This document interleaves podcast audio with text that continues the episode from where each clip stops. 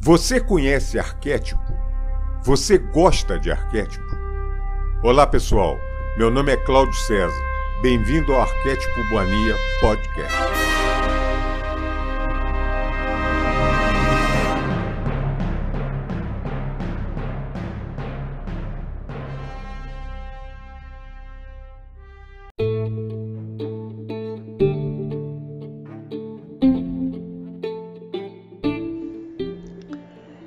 Cartas de Cristo, Carta 2, Parte 2. E foi assim que comecei minha missão como mestre curador peregrino, indo sempre que necessário pelas vilas e aldeias. Antes de partir, reuni os homens que tinham aceitado com alegria me ajudar. Escutariam meus ensinamentos e ficariam perplexos pelo muito que eu tinha a dizer. Era vital que explicasse a eles, primeiro, o fundamento de tudo que havia sido revelado a mim no deserto. Disse que, apesar da vida ociosa que eu levava antigamente, sempre havia sentido uma profunda compaixão pelas pessoas. E foi minha compaixão que me afastou desse Deus ensinado pelos rabinos.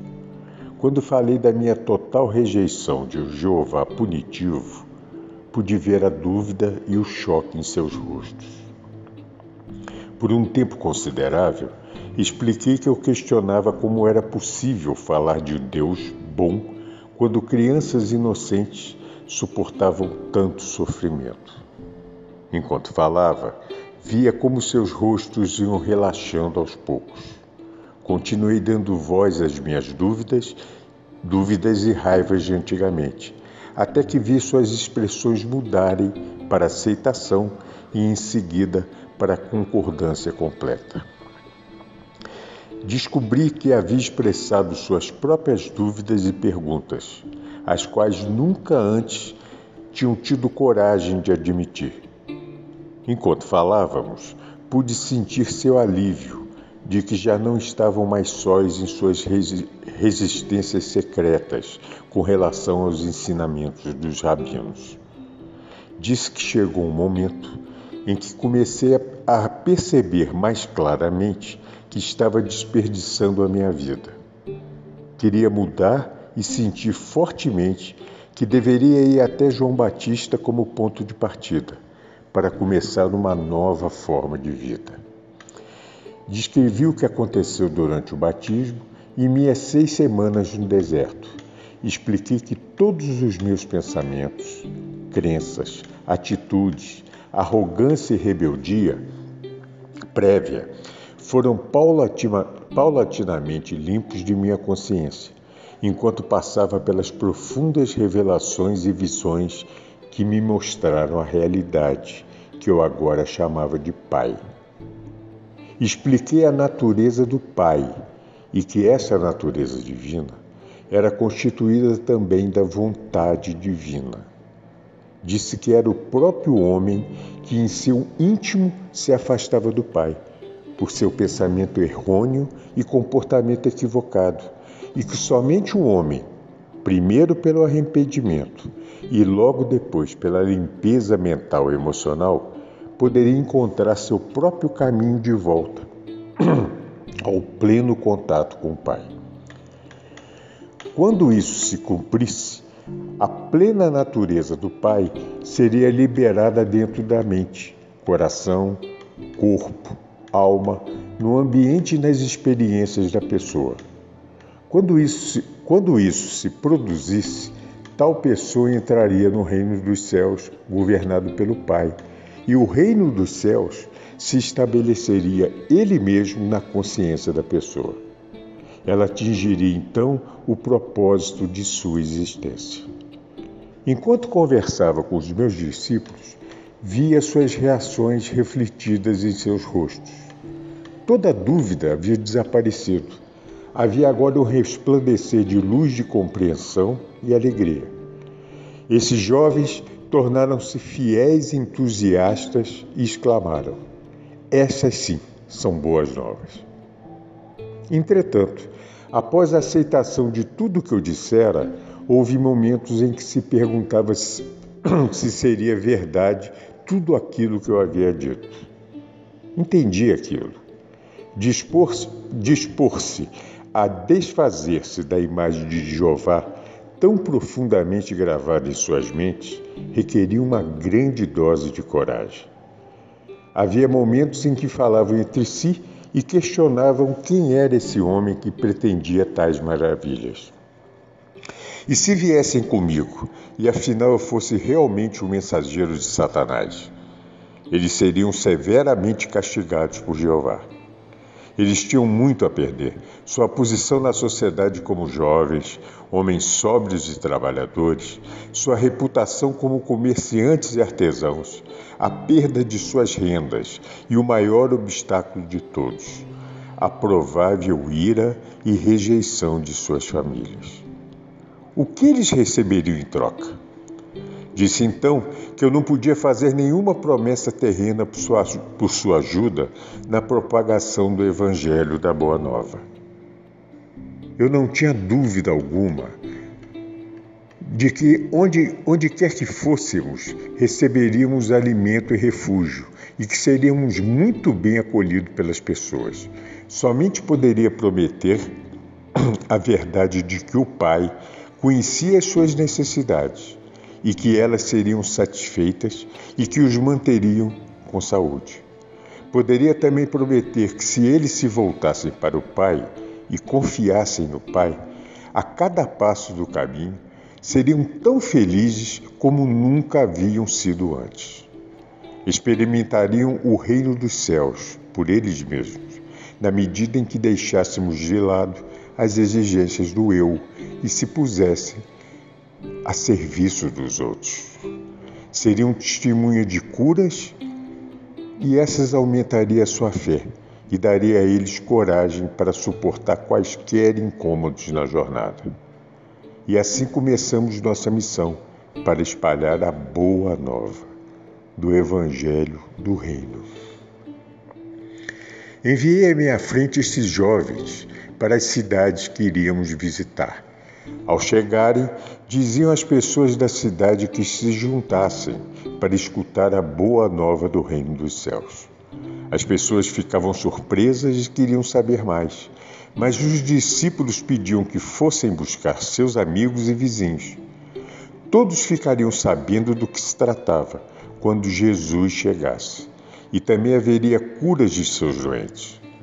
Excitados, Muitos corriam para ajudar a difundir a boa nova e logo estavam reunidos, formando uma grande multidão.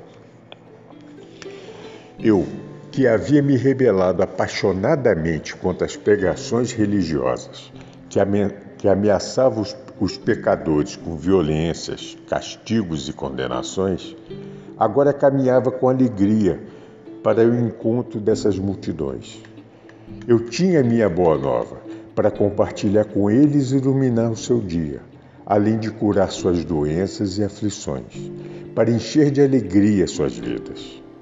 Antes eu circulava entre as pessoas egoisticamente e com as mãos vazias, aceitando a sua boa vontade e às vezes generos generosidade, com pouca gratidão. Agora eu vinha com, como, com uma abundância de possibilidades vivificantes para todos aqueles que estavam dispostos a ouvir minhas palavras e tomar medidas para melhorar a sua qualidade de vida. Quero que você, que está lendo essas páginas, compreenda plenamente minha posição naquele tempo, meu estado de consciência depois de minha iluminação no deserto e a pessoa que eu apresentava a meus conterrâneos como Jesus. Foram feitas tantas conjecturas a meu respeito que devo contar a verdade a vocês. Nasci para ter um bom físico quando amadurecesse, fortes traços aquilinos, uma inteligência notável e uma facilidade para a mímica e o riso. Mas, como muitos de vocês hoje, não cuidei dos meus talentos terrenos. Na hora de ir para o deserto, meu rosto e minhas maneiras eram o que se poderia descrever como abaixo do que deveriam ser. Embora eu tivesse começado a examinar-me e a rebelar-me contra o que havia me tornado, Meu intelecto tinha sofrido pelo mau uso que eu fizera dele, constantemente me envolvendo em discussões e discordâncias sobre religião e cedendo a discursos irreverentes. Eu fazia as pessoas rir. Eu era amado pelos homens e mulheres com quem me misturava, mas eles certamente não me respeitavam. Por isso espanto daqueles que me conheciam quando falei na sinagoga em Nazaré. Enquanto minha mãe cuidou da, de, da minha saúde, eu fiz poderoso uso do conhecimento da iluminação que me foram dados no deserto. Isso me fez voltar a ser o homem que estava destinado a ser. Quando comecei minha missão, estava inteiramente consciente de que eu era o único com o supremo conhecimento dos segredos da criação e da existência em si. Portanto, Podia dizer com perfeita confiança: ninguém além de mim viu o Pai. Eu sabia que tudo em que os homens sinceramente acreditavam era falso e real. Sabia que eu havia sido especialmente moldado e projetado pelo Pai para essa missão. Eu havia sido abençoado abundantemente com energia física, a vitalidade para falar e a capacidade de conceber parábolas significativas para transmitir a mensagem com sucesso e de uma forma que nunca seria esquecida. Além disso, eu compreendi os meus companheiros muito bem, devido à longa associação que tinha com eles. Conhecia suas esperanças mais profundas, seus medos mais desesperados. Sabia o que os fazia rir e o, que os, e o que os induzia a zombar e a escarnecer dos ricos e pretensiosos. Sabia também a que ponto os velhos e jovens sofriam silenciosa e corajosamente. Experimentava profunda compaixão pela população que vivia com medo, suportando o chicote verbal dos fariseus e se inclinando diante das leis fiscais dos romanos Sabia como seu orgulhoso espírito judeu havia sido ferido pelos gentios conquistadores, a quem foram obrigados a honrar com cumprimentos verbais, de mão e de joelho, mas a quem desprezavam por trás das portas fechadas. Conhecia e compreendia completamente a vida e o pensamento do povo. Eu já havia pensado seus pensamentos, sentido seus ressentimentos, sofrido suas ansiedades em tempos de privações e me sentindo impotente nas garras do governo romano. E agora sabia que nada desse sofrimento era realmente necessário. Conhecendo como eu conhecia a realidade da existência, a realidade do Deus universal, eu podia claramente perceber a insensatez das autoridades judias, que impunham sobre a população uma penosa forma de vida que era completamente errônea, em, toda, em total contradição com a verdade do ser. Essa situação me causava profunda irritação. Em consequência, sabia que havia sido perfeitamente moldado e afinado para tornar-me instrumento purificado da ação divina na Palestina, dirigido por minha paixão pela verdade e compaixão pelo próximo. Por isso, eu me chamei Filho do Homem, porque sabia exatamente o que a humanidade enfrentava em sua vida cotidiana. Além disso, eu tinha plena confiança de que poderia alcançar meu objetivo de levar a verdade às pessoas e assim ser instrumento de mudança da qualidade de suas vidas. Por esse motivo, ainda que eu soubesse desde o início de minha missão que haveria um preço a pagar por tudo que me propus a fazer, virar de ponta cabeça e pelo avesso o mundo conhecido dos judeus, estava preparado para enfrentar e passar por isso. Não poderia escapar, porque amava as pessoas com o amor do Pai que fluía do meu coração e ser. Pois o Pai o Pai Amor é a essência do dar, dando-se Ele mesmo no ser e existência visíveis, no crescimento, proteção, nutrição, cura e satisfação de todas as necessidades da criação tornada visível. Eu sabia que era o presente de salvação do Pai para as pessoas, para o mundo, e não como eles supuseram e ensinaram durante séculos a salvação do castigo imposto aos pecadores por um Deus irado. Mas para salvar as pessoas da repetição diária dos mesmos enganos do pensamento errôneo, pensamento esse que criou seus infortúnios, pobreza, doença e miséria. Porque amava tão profundamente a raça humana, eu estava preparado para ensinar e curar, desafiando os sacerdotes judeus. Estava disposto a morrer na cruz pelo que verdadeiramente tinha visto no deserto. Conhecia com todo o meu coração e queria compartilhar até a última gota de minha capacidade para fazê-lo. Esta é a verdade sobre a minha crucificação, e todo o resto que você ouviu são suposições humanas decorrentes da prática judaica de oferecer sacrifícios no templo. Eu era um presente do Pai para a humanidade para ajudá-la a superar sua ignorância das leis da existência e a encontrar o verdadeiro caminho da vida, que conduz à alegria, à abundância e à perfeita plenitude do reino dos céus. Estas eram as percepções, os desejos, as intenções, os objetivos e os pensamentos que levavam em minha mente e coração. Esta era a roupagem mental emocional terrena que cobria minha consciência espiritual, oculta na cabeça e figura de Jesus.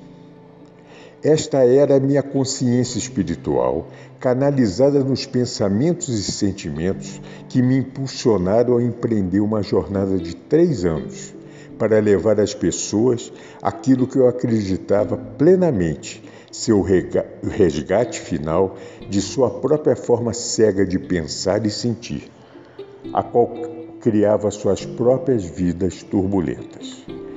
Eu verdadeiramente acreditava que se pudesse demonstrar às pessoas tudo aquilo que me havia sido dado a compreender, perceberiam sua loucura anterior e se esforçariam por mudar sua forma de pensar e colocar o pé na direção do caminho da vida que conduz ao reino dos céus. Para esse fim, eu estava disposto a dar a minha vida. Por causa da interpretação errônea atribuída à minha missão pelos mestres judeus, minha verdadeira mensagem foi distorcida, até não ser mais reconhecida. O propósito dessas cartas é o de trazer às pessoas dessa nova era a verdade sobre o que realmente falei para as multidões da Palestina. Portanto, voltando ao relato daquela época, deixe-me retroceder a um dia especial que deu frutos entre meus ouvintes e que produziu uma impressão duradoura nas mentes dos meus discípulos. Assim, para mim também, esse foi um dia especialmente significativo. Eu me distanciei por um tempo da pressão das pessoas, indo às colinas rezar e meditar, buscar, regar, buscar recarregar minhas baterias espirituais, fazendo uma profunda, forte e mais poderosa conexão com o Pai dentro de mim. Essa conexão era tão rapidamente obscurecida no interior de minha consciência quando estava ocupado entre as multidões que eu estava exausto. Chegando à caverna que utilizava quando me encontrava naquela área, puxei um pedaço de pano que ficava escondido sob uma pedra e me deitei para dormir. Ao invés de dormir, no entanto, senti imediatamente o fluxo da vida divina, o Pai, e o cansaço foi dissolvido enquanto meu corpo era carregado com o poder que é a fonte criativa de todo ser. Fui elevado em consciência no interior de uma luz dourada. Enquanto viajava para o alto dessa luz, ela subitamente mudou para o mais puro branco que eu soube que, em consciência, estava nos portais do equilíbrio, que é o eterno, universal, a dimensão infinita que está além de toda concepção da mente humana. Observei a luz. Mas eu não fazia parte dela, nem ela estava poderosamente dentro de mim, uma vez que esta era a dimensão de Deus, do vazio, da não forma do equilíbrio universal mas ela se comunicava comigo, infundia-me com seu brilhante amor. Isso mais uma vez gravou em mim que ela era o processo criativo, aperfeiçoador, curador, amor que governa toda a existência. Sabia que onde quer que houvesse necessidade, haveria satisfação como o constante fluir das águas que enchem um lago. Onde reinava a miséria, haveria alegria, porque era a natureza do universal mover-se para o interior de cada coisa viva que tem necessidades, para trazer satisfação e alegria.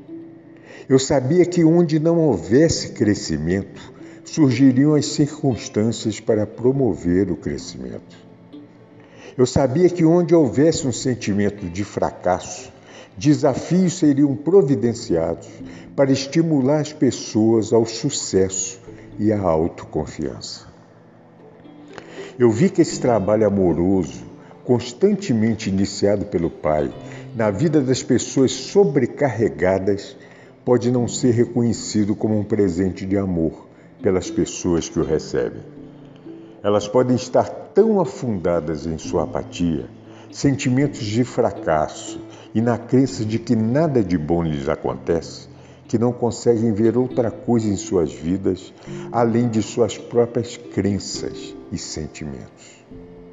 Consequentemente, ficam enraizadas no inferno criado por elas, para elas mesmas. Mesmas. Não havia necessidade de sentir pena de ninguém a única necessidade era ter um coração compassivo e a determinação de levar-lhe levar a verdade para curar sua ignorância. O maior presente que um homem poderia dar ao outro era a iluminação da ignorância sobre a existência e suas leis cósmicas, pois a verdade era que cada alma está compreendida no universal e os níveis do fluxo da atividade universal em suas vidas, através do trabalho amoroso do Pai, dependem inteiramente da receptividade do indivíduo. Compreendi que o que as pessoas precisavam ouvir urgentemente era o que eu acabara de aprender. Elas precisavam ver e compreender plenamente a intenção o propósito e o potencial do amor, que era a mesma substância do seu ser. Por causa de sua descrença, elas poderiam rejeitar o trabalho amoroso do Pai, como se fossem desafios dolorosos. E então se renderiam ao fracasso para sempre. Eu vi então com mais clareza ainda que havia sido enviado para despertar as pessoas para todas as possibilidades de autodesenvolvimento, de prosperidade e realização da alegria e da felicidade.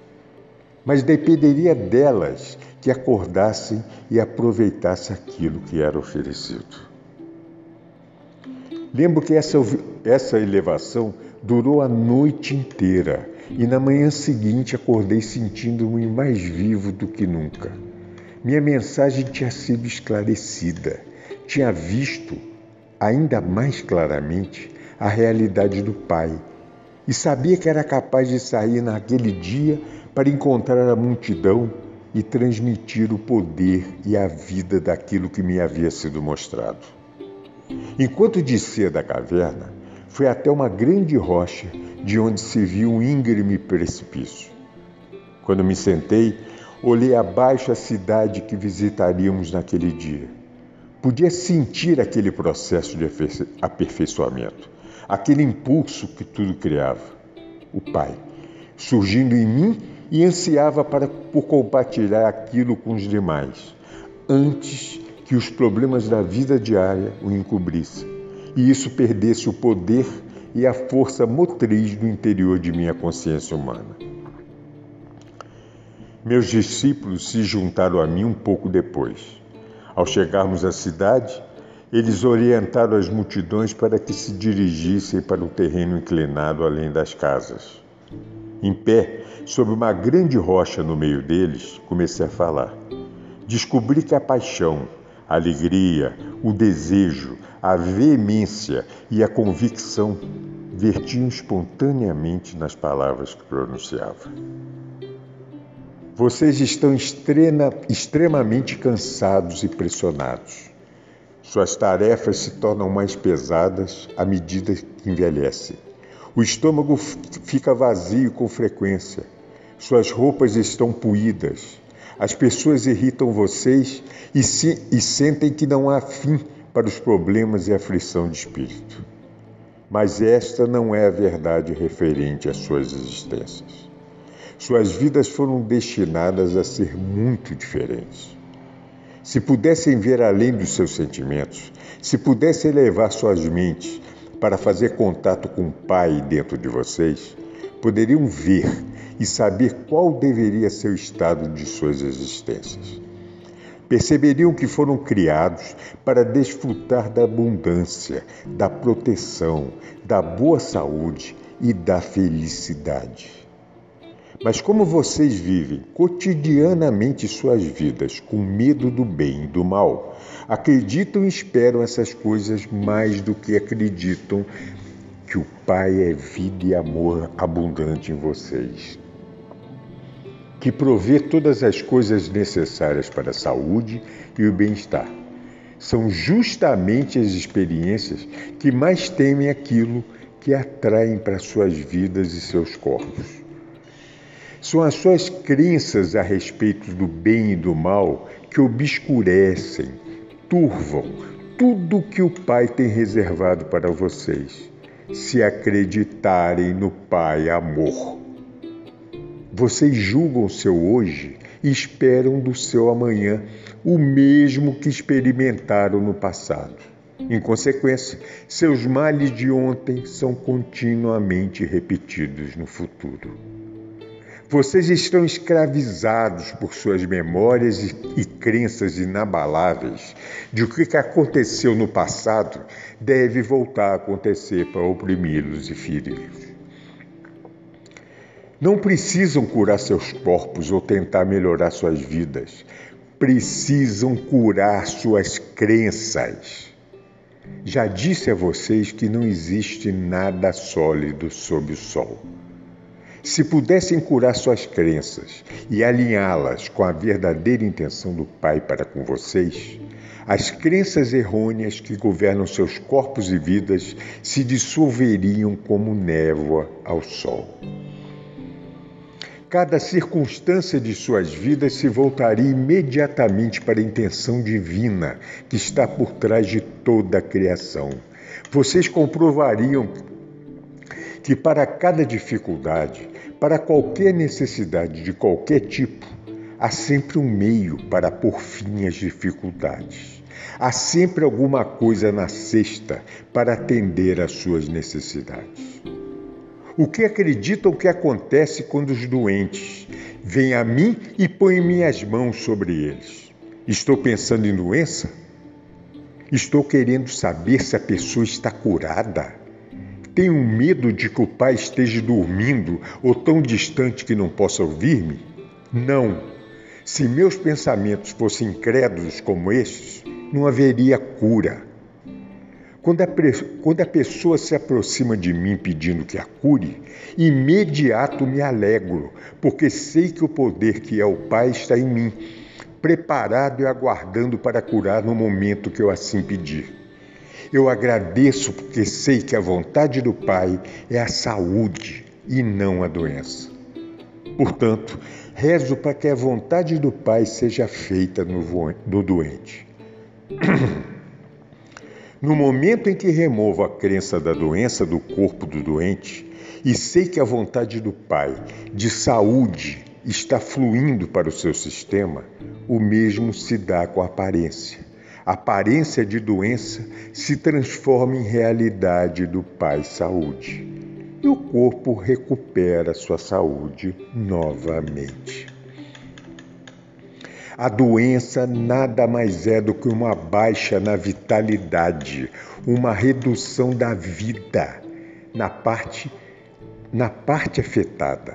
Restaure o Pai vida na verdadeira intenção e no plano do seu sistema, e o sistema inteiro funcionará como deveria. Foi dito que Deus manda enfermidades, pragas, penúrias e destruição às nações quando não obedece às suas leis. Foi dito que vocês mesmos são castigados por um Deus irado por causa dos pecados que cometeram.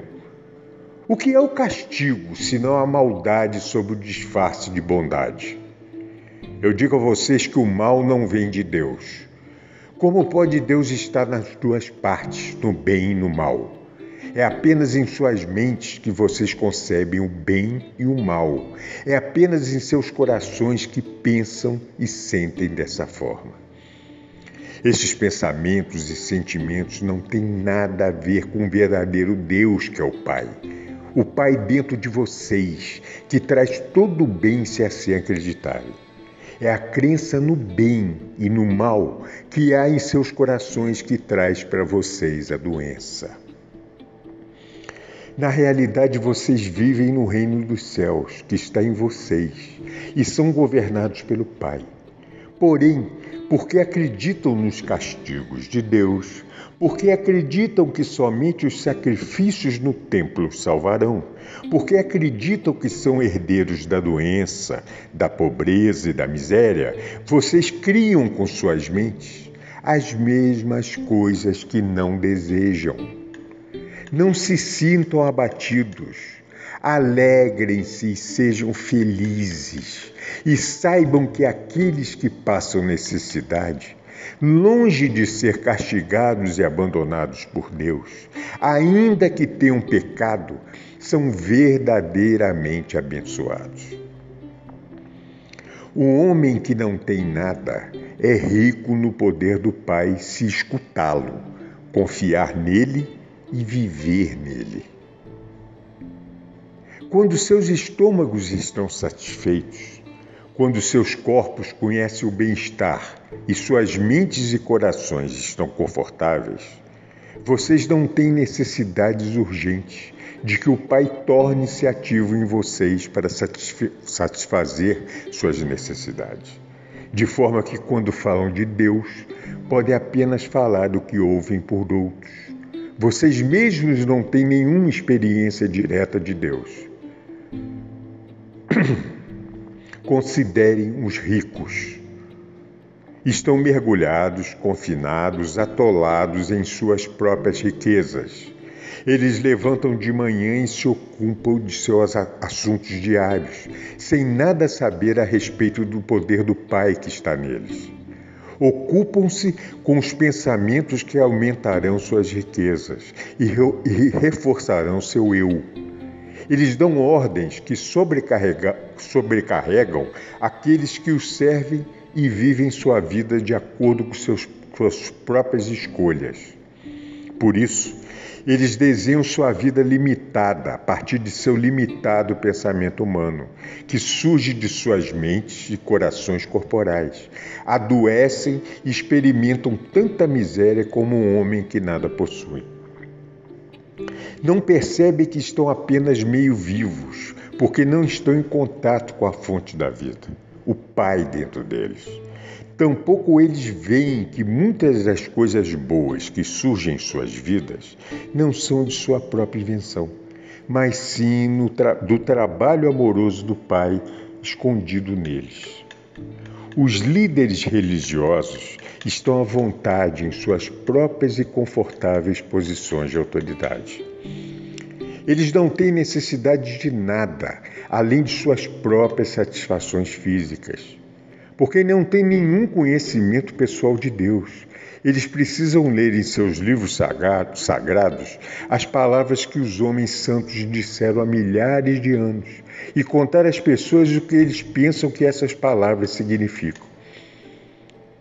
Mas tudo o que dizem é tirado de suas próprias mentes pequenas, que estão aprisionadas no conforto de suas vidas, afundadas na, na expectativa de que irão comer e beber, e no qual vestimentas irão usar para impressionar as pessoas. Nada sabem sobre a inspiração que deu origem às palavras pronunciadas pelos profetas há, há tantos séculos. Nem mesmo sabem se essas são as palavras que realmente vocês precisam ouvir nesse momento, já que os tempos são outros. Acreditem em mim, os homens ricos e os líderes religiosos são fortes nas coisas da terra e não querem desfazer tudo o que eles consideram seguro e eterno em suas tradições e práticas. Qualquer desvio estremeceria as estruturas de suas crenças e, portanto, de suas vidas. Então, eles constroem defesas mentais contra o fluxo do poder do Pai. Eles também adoecem e, à sua própria maneira, conhecem a miséria, como aqueles que não têm nenhum conforto terreno. Não existe diferença entre aqueles que pouco têm e aqueles que tudo têm na vida. Tanto os ricos quanto os pobres adoecem da mesma forma, fazem inimigos e se encontram sozinhos. Mas é enorme o potencial para que vocês ganhem mais do que os ricos e religiosos podem esperar ganhar em saúde, felicidade, companheirismo e realização no modo de vida que escolherem. E quando tudo estiver cumprido, vocês saberão que as oportunidades, a habilidade e a inspiração, tudo procede do Pai que está dentro de vocês. Saberão que nunca poderiam ter feito tais, tais coisas se não tivessem pedido ao Pai que está em vocês para ajudá-los a utilizar todos os seus talentos para colocar comida em abundância em suas dispensas e roupa nos seus corpos e felicidade e uma boa vida para os seus filhos. Todas essas coisas fará por vocês, se assim o pedirem, se acreditarem, se souberem e se lembrarem sempre que a natureza do Pai criar, então prover abundantemente para toda a sua criação. Assim como vocês não iriam deliberadamente privar seus filhos das coisas que eles precisam, assim o Pai nunca os privará propositalmente de tudo aquilo que necessitam para uma vida feliz. Se vocês são pobres, é porque ainda não compreenderam a natureza do Pai nem tampouco entenderam que devem trabalhar com o Pai para cobrir suas próprias necessidades. Devem aproveitar imediatamente as oportunidades divina que, divinas que lhes são apresentadas para ajudá-los a avançar. Se eu pudesse mostrar e fazê-los vê-lo, ver e acreditar que quando se lamentam, sua tristeza é conhecida do Pai se voltassem para o Pai e observassem o trabalho que o Pai Amor está fazendo para vocês, com o tempo sua tristeza se converteria em alegria e encontrariam consolo além de qualquer coisa que imaginassem possível. Vocês são abençoados se estão famintos e com sede, porque o Pai conhece suas necessidades. Em breve, essas necessidades seriam saciadas se parassem de se lamuriar e começassem a rezar para o Pai pedindo, acreditando que iriam receber. Como podem acreditar que para comer e estar bem vestido é, é preciso primeiro ir ao templo e oferecer um sacrifício, queimando as próprias criaturas vivas do Pai? para que elas paguem por seus pecados. Não conseguem ver que os seres vivos que vocês queimam foram criados para desfrutar da vida tanto quanto vocês? Eles foram criados para ser uma bênção e ser abençoados na terra, assim como vocês. Porque esta é a natureza do Pai Amor que se, re se revela em sua criação. Se lembrarem que aquilo em que realmente se acredita é aquilo que se recebe, não percebem que essa crença judaica de sacrifício de seres vivos no templo vai trazer tanta miséria? Acreditem em castigo e castigo é o que receberão. Acreditem na morte e destruição como sendo o caminho certo para chegar a Deus, e isso é o que experimentarão: matança e destruição. Se estão com fome e com sede, é porque se estão se afastando do Pai que habita em vocês. Ao se entregar aos temíveis pensamentos, anseios e sentimentos de desesperança, vocês estão criando as mesmas condições que desejam corrigir. Estão fazendo todas essas coisas ruins contra si mesmos. Por conseguinte, vocês são ainda mais bem-aventurados quando estão com fome e sede de bondade do contato com o Pai que habita em vocês porque então certamente serão saciados uma centena de vezes. Bem-aventurados são quando os atacam e roubam, porque quando permanecem em perfeita confiança, verão Deus em ação e a libertação acontecendo. Bem-aventurados são quando estão envolvidos em conflito e ainda assim podem ser compassivos com o próximo e ser os pacificadores. Levam no coração o amor que vem do Pai e realmente são filhos do Pai. Bem-aventurados são quando, mesmo sendo profundamente justiçados, ainda assim podem perdoar e demonstrar misericórdia, abstendo-se de buscar justiça ou perseguir a quem os tem insultado. Coloquem-se diretamente em sintonia com o amor que é Deus ativo em vocês. E da mesma forma serão poupados, poupados nos momentos de dificuldade.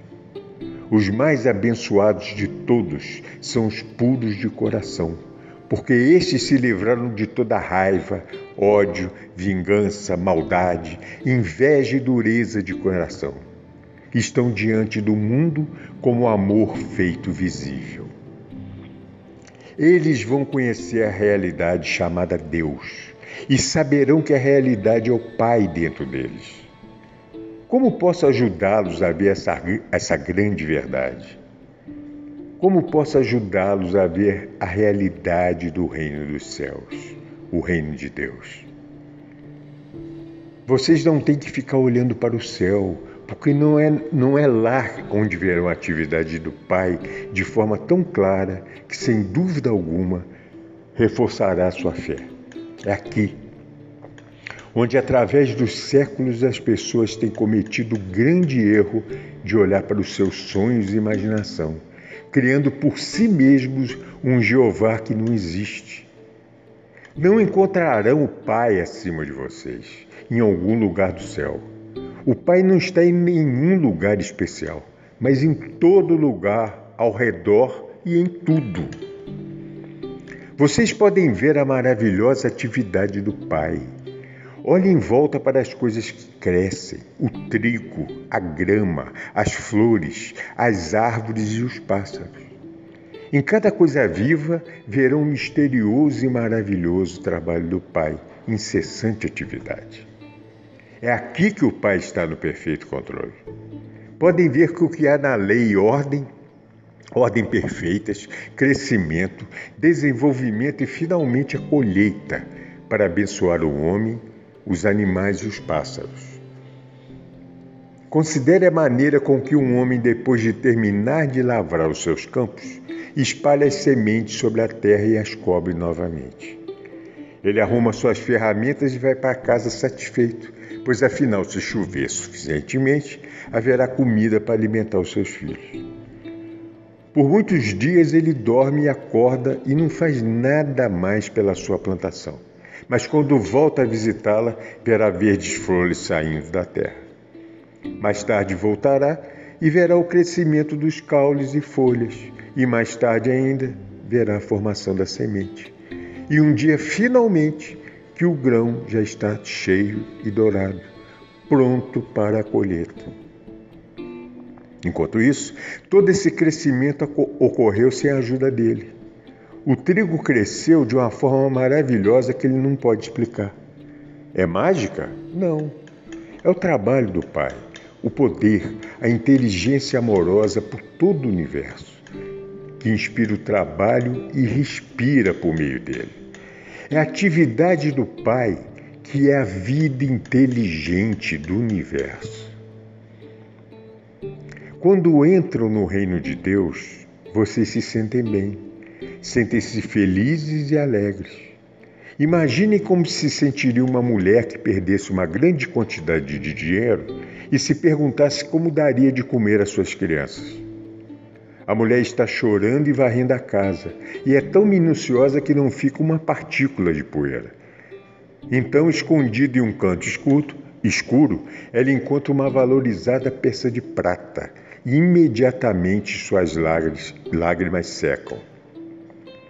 Ela começa a sorrir e se sente tão viva e alegre que sai correndo de casa para convidar os vizinhos a, a celebrar com uma festa. Ela pensava que havia perdido tudo e agora estava rica novamente. Assim é quando encontra o reino de Deus. O reino de Deus. Ao invés de lágrimas e temores, fome e doença, encontra a paz, a alegria, a abundância e a saúde do reino de Deus. Nunca voltarão a experimentar qualquer tipo de necessidade novamente. O reino de Deus também pode ser comparado a um homem muito rico que era um comerciante de pérolas. Toda a sua vida ele havia querido encontrar uma pérola especial que ofuscasse todas as demais. Seria perfeita e impecável e ele seria inveja de todos os demais comerciantes. Um dia ele encontrou a tal pérola, linda além da imaginação, mais perfeita que todas as demais. Vendeu tudo o que possuía, abandonou tudo o que havia acumulado para comprar aquela pérola estava feliz para além de todos os sonhos. O que significa isso? Significa que todas as coisas que anteriormente valorizava em sua vida, sua casa ricamente decorada, seus bens, seu modo de vida, abundância de comida e de bebida, ele alegremente deu tudo para possuir o tesouro sem preço. O conhecimento que o levará até o reino de Deus, onde a felicidade é um estado da mente que o mundo exterior, com todos os seus aborrecimentos e preocupações, não pode perturbar. O reino de Deus está em vocês. Entram no reino de Deus quando percebem plenamente que o Pai está o tempo todo ativo em vocês. É um estado da mente, de percepção e entendimento de que a realidade por trás e dentro de todas as coisas visíveis é o Pai, formoso e perfeito, e que todas as coisas que são contrárias à beleza, à harmonia, à saúde e à abundância são criações do pensamento equivocado do homem. Eu sofria ao vê-lo sofrer, mas não precisam sofrer mais se escutarem o que eu tenho para dizer mas devo avisá-los de que o caminho que leva ao reino dos céus é difícil de seguir. E isso quer dizer que, primeiro, terão de lidar com o seu eu. Por que é que terão que se ocupar do eu? Porque é do, é do, é, é do desejo de proteger e de promover o seu bem-estar pessoal que procedem todos os pensamentos, palavras e atos egoístas. Provavelmente vocês perguntarão: por que eu deveria preocupar-me com isso? Se o que diz é verdade, que não há castigo, que Deus não vê as faltas, então por que deveríamos estar preocupados com a maneira como nos comportamos? Há tanta coisa para ser aprendida aqui que eu mal sei por onde começar. Como já expliquei, você extrai em sua vida do Pai. Portanto, extrai sua capacidade de pensar e de amar do Pai. Como o Pai inteligência é criativo, assim também a consciência de vocês é criativa. Com a sua mente e coração, vocês realmente modelam os planos de suas próprias vidas e experiências. E qual tipo de vida vocês planejam e modelam em suas mentes? Se alguém irrita ou machuca vocês, retaliam de alguma forma. Acreditam que se alguém se aproxima de seu olho, devem retirar o olho do adversário em troca. Acreditam que quem mata deve ser morto, como castigo ou compensação. Acreditam que quem os rouba deve pagar por isso, que aquele que rouba sua mulher deveria ser apredejado junto com sua esposa. Acreditam que é necessário exigir o pagamento pelo mal que passa por sua vida. Como é da natureza humana ferir os outros e vocês têm sido ensinados a retaliar, suas vidas são um contínuo cenário de guerra. Guerra no lar entre maridos e esposas, filhos, vizinhos, entre pessoas públicas e também entre as nações. O Pai ignora essas guerras em suas vidas, mas conhece a tensão que surge dela em suas mentes e corpo. Mas nada pode fazer para aliviar essa dor até que vocês mesmos coloquem um fim a ela. Vocês mesmos devem cessar a luta e viver em paz com suas famílias, seus vizinhos, entre empresários, entre pessoas públicas e entre países.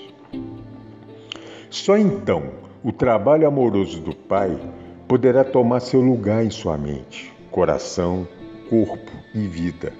Só então poderão reconhecer e ver o trabalho amoroso que está sendo realizado em vocês e para vocês, pelo Pai. Lembre-se também da grande lei vocês colhem exatamente aquilo que plantam. Não se pode colher figos de amoreiras, nem uvas da árvore de espinhos, ou colher trigo do joio. Pensem nisso e compreendam essa parábola, porque isso é muito importante para vocês.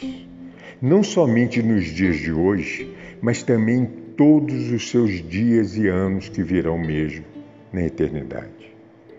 Assim, se querem mudar suas vidas, mudem seus pensamentos, mudem suas palavras decorrentes desses pensamentos, mudem suas ações decorrentes desses pensamentos.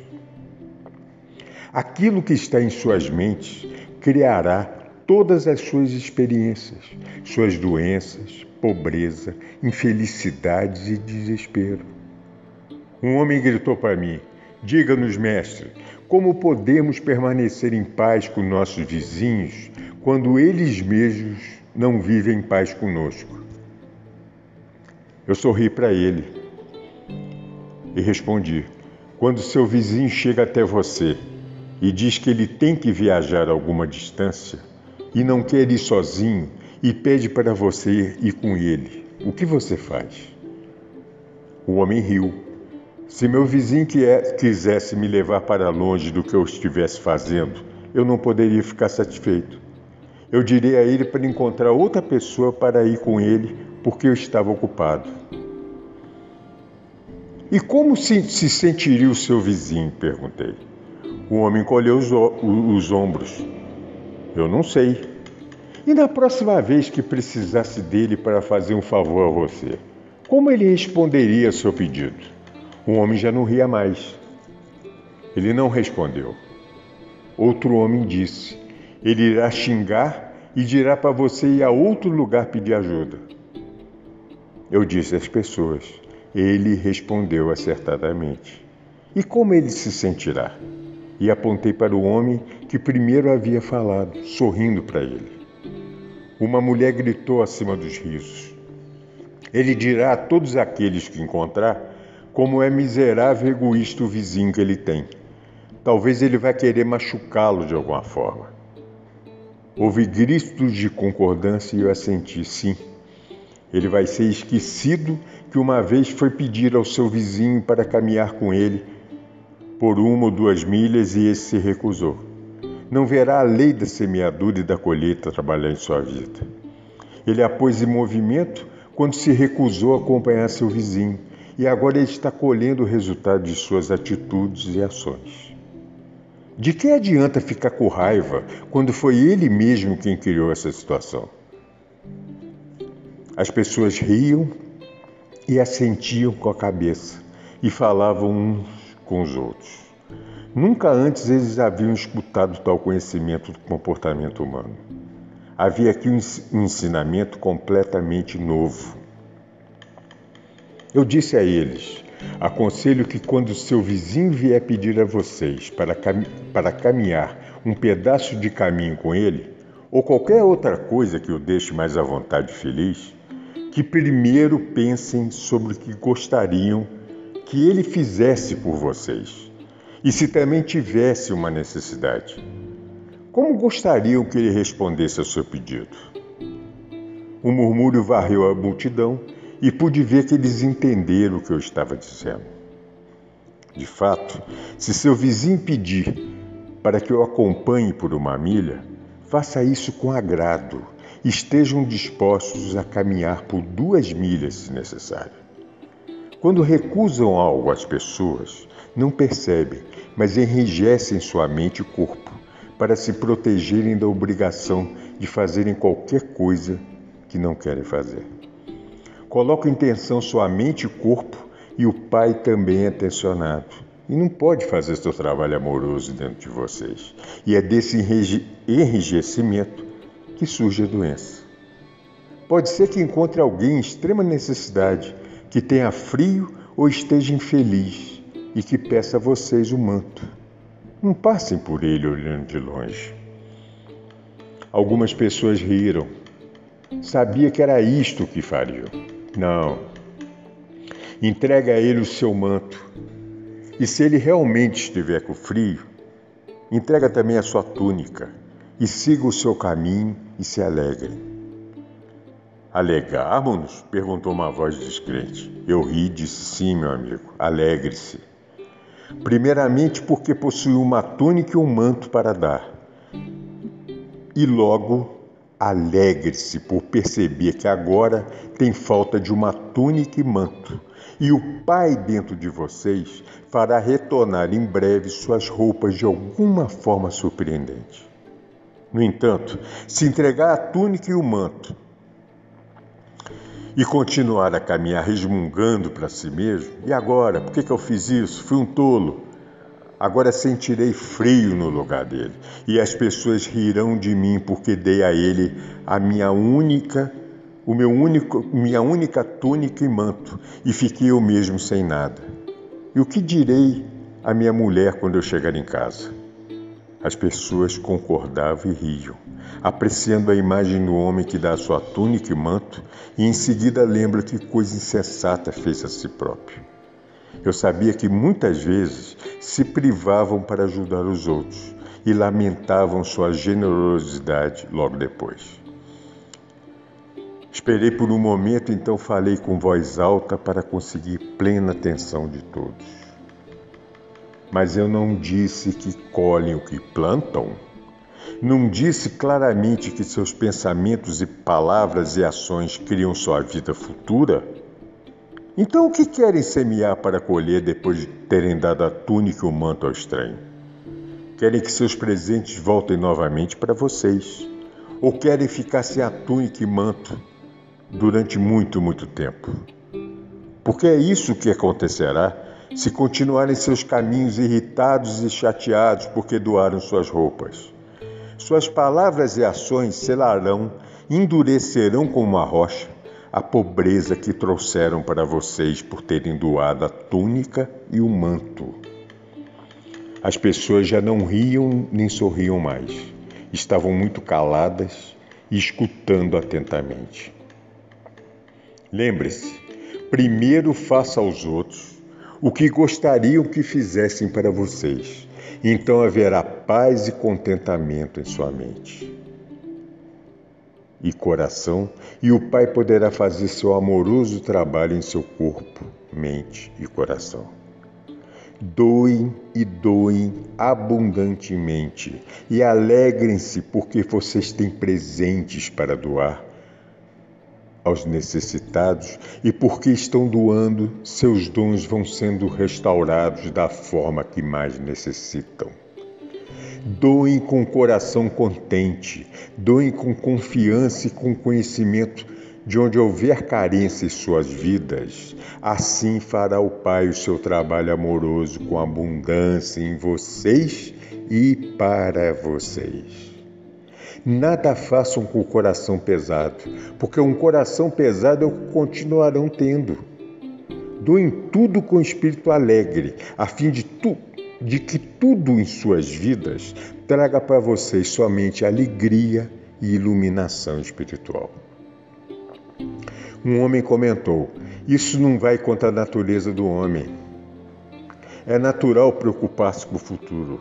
A roupa é cara, a comida é difícil de encontrar, a vida é uma luta constante. Respondi em voz alta, porque ele estava apenas dizendo o que eu sabia que a maioria dos meus ouvintes estava pensando mas você não sabe com certeza se amanhã estará lutando para viver. Não sabe se amanhã terá um trabalho esplêndido ou qualquer outra coisa maravilhosa que possa vir para você. Não sabe isso. Mas o que está se tornando certo para você mesmo é que não haverá um trabalho maravilhoso ou qualquer outra excelente oportunidade em sua vida, porque você está criando as circunstâncias do seu amanhã. Ele irritou-se. Eu estou? Como estou fazendo isso? Não acabei de explicar. Virei para o, virei-me para o povo rindo. Digam-me, como foi que esse homem de túnica vermelha aqui na frente criou seus amanhãs? Houve silêncio na multidão. Então o jovem rapaz, Marcos, gritou para mim: Eu sei. Ele disse que deveria lutar para comprar comida e roupa. Você tem nos dito que aquilo que pensamos e falamos, nós receberemos. Exatamente, eu disse. Você é um menino muito inteligente. Você compreendeu.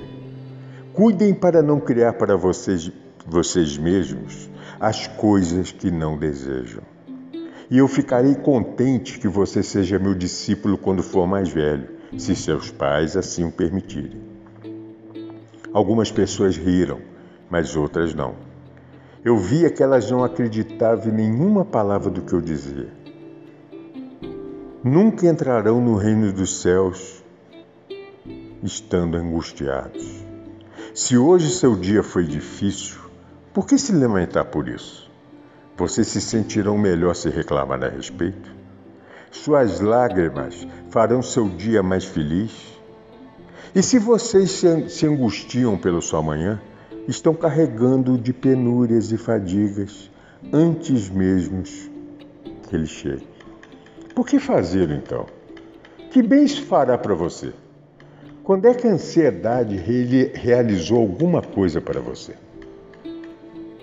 Como se você pudesse se tornar um homem mais alto, ficando angustiado por ser mais baixo? Não, não se fixem naquilo que não possuem. Permaneçam nas coisas que podem ser suas se se voltarem para o Pai que está em vocês. Se pedirem com perfeita fé, acreditando que receberão. E eu digo sem medo de contradição que receberão mas devem pedir adequadamente, acreditando. Nada receberão se, ao pedir, questionarem se o pedido teria sido ouvido ou se o Pai estaria com vontade daquilo que desejam. Esta é a forma humana de dar, mas não é a forma do Pai, que dá abundantemente e responde às suas necessidades. O Pai sempre derrama suas bênçãos sobre vocês. A dádiva do alimento abundante, do vestuário, da habitação, dos amigos, sempre que estejam com a mente e o coração limpos e contando que confiem continuamente no Pai como seu apoio de todos os momentos. Se rezam e não recebem, Não pensem nem por um instante sequer que não existe Pai ou que o Pai não os escuta. Ao invés disso, devem perguntar-se o que existe em vocês que está impedindo que a obra amorosa do Pai seja feita em vocês e para vocês. Se não voltar para rezar ou fazer uma oferta e no caminho se lembram de ter brigado com alguém, retornem e vão até essa pessoa e façam as pazes com ela. Então, quando abordarem o Pai em oração, estarão com a mente pura e limpa e serão ouvidas pelo Pai, e o Pai poderá responder dando aquilo que precisam, na paz e quietude do seu ser. Se ainda não acreditam que o Pai cuida de sua criação, olhem ao seu redor para as radiantes flores do, nos campos. Como são lindas! Considere o pensamento brilhante de quem desenhou sua forma, sua beleza. Onde vocês encontrariam as cores que vêm em suas pétalas? Com toda a sua sabedoria, o próprio Salomão não foi capaz de ter roupas tão bonitas feitas para ele. Veja o mundo como as flores atraem as abelhas e as abelhas ajudam a carregar as sementes na próxima estação, para tornar o seu mundo maravilhoso e produzir alimento. Por que não pode acreditar e confiar no Pai quando o mundo ao seu redor foi planejado, desenhado e cuidado de uma forma tão maravilhosa? Mas lembre-se, essas plantas e árvores, ao contrário da humanidade, não podem queixar-se de sua sorte, nem se sentirem famintas ou despidas, e assim não anulam o trabalho que o Pai realiza nelas. São vocês, com suas contínuas queixas e palavras a respeito do que falta a vocês, sua agressão contra os demais, a sua insistência em querer retaliar, suas críticas e calúnias, que produzem em consequência sua carência e suas enfermidades de forma consistente dia após dia. Eu disse essas coisas para preparar aqueles de vocês que estão doentes, para curá-los. Não podem ficar curados a não ser que acreditem com todo o coração que a cura acontecerá. Lembre-se de que a doença corporal surge da doença da mente, tal como o mau humor, o rancor, a raiva e o ódio, o Pai Amor é a fonte de toda a saúde. Consequentemente, todos os pensamentos e sentimentos contrários ao Pai Amor produzem doenças. Assim como todos os seus males e doenças começam na mente, assim também o seu bem. Cuidem do vizinho como de vocês mesmos. Abençoe seu vizinho quando surgir alguma disputa. Rezem por ele quando for duro com vocês. Ajudem de qualquer maneira que puderem e, e, a qualquer momento, mesmo que ele vire o rosto para vocês, porque então estarão construindo um bem em suas mentes e pensamentos, e boa será a colheita de suas semeaduras. E ainda mais, vocês estarão harmonizando suas mentes e colocando-as em sintonia com o Pai que está em vocês, que é o amor perfeito. Nessas condições, o Pai pode fazer o seu perfeito trabalho amoroso em vocês.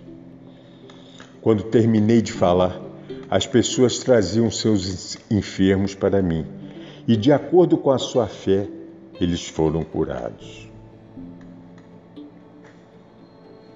maravilhoso. A carta 3 descreve mais em detalhes os ensinamentos de Cristo e explica os eventos que levaram à sua crucificação e morte.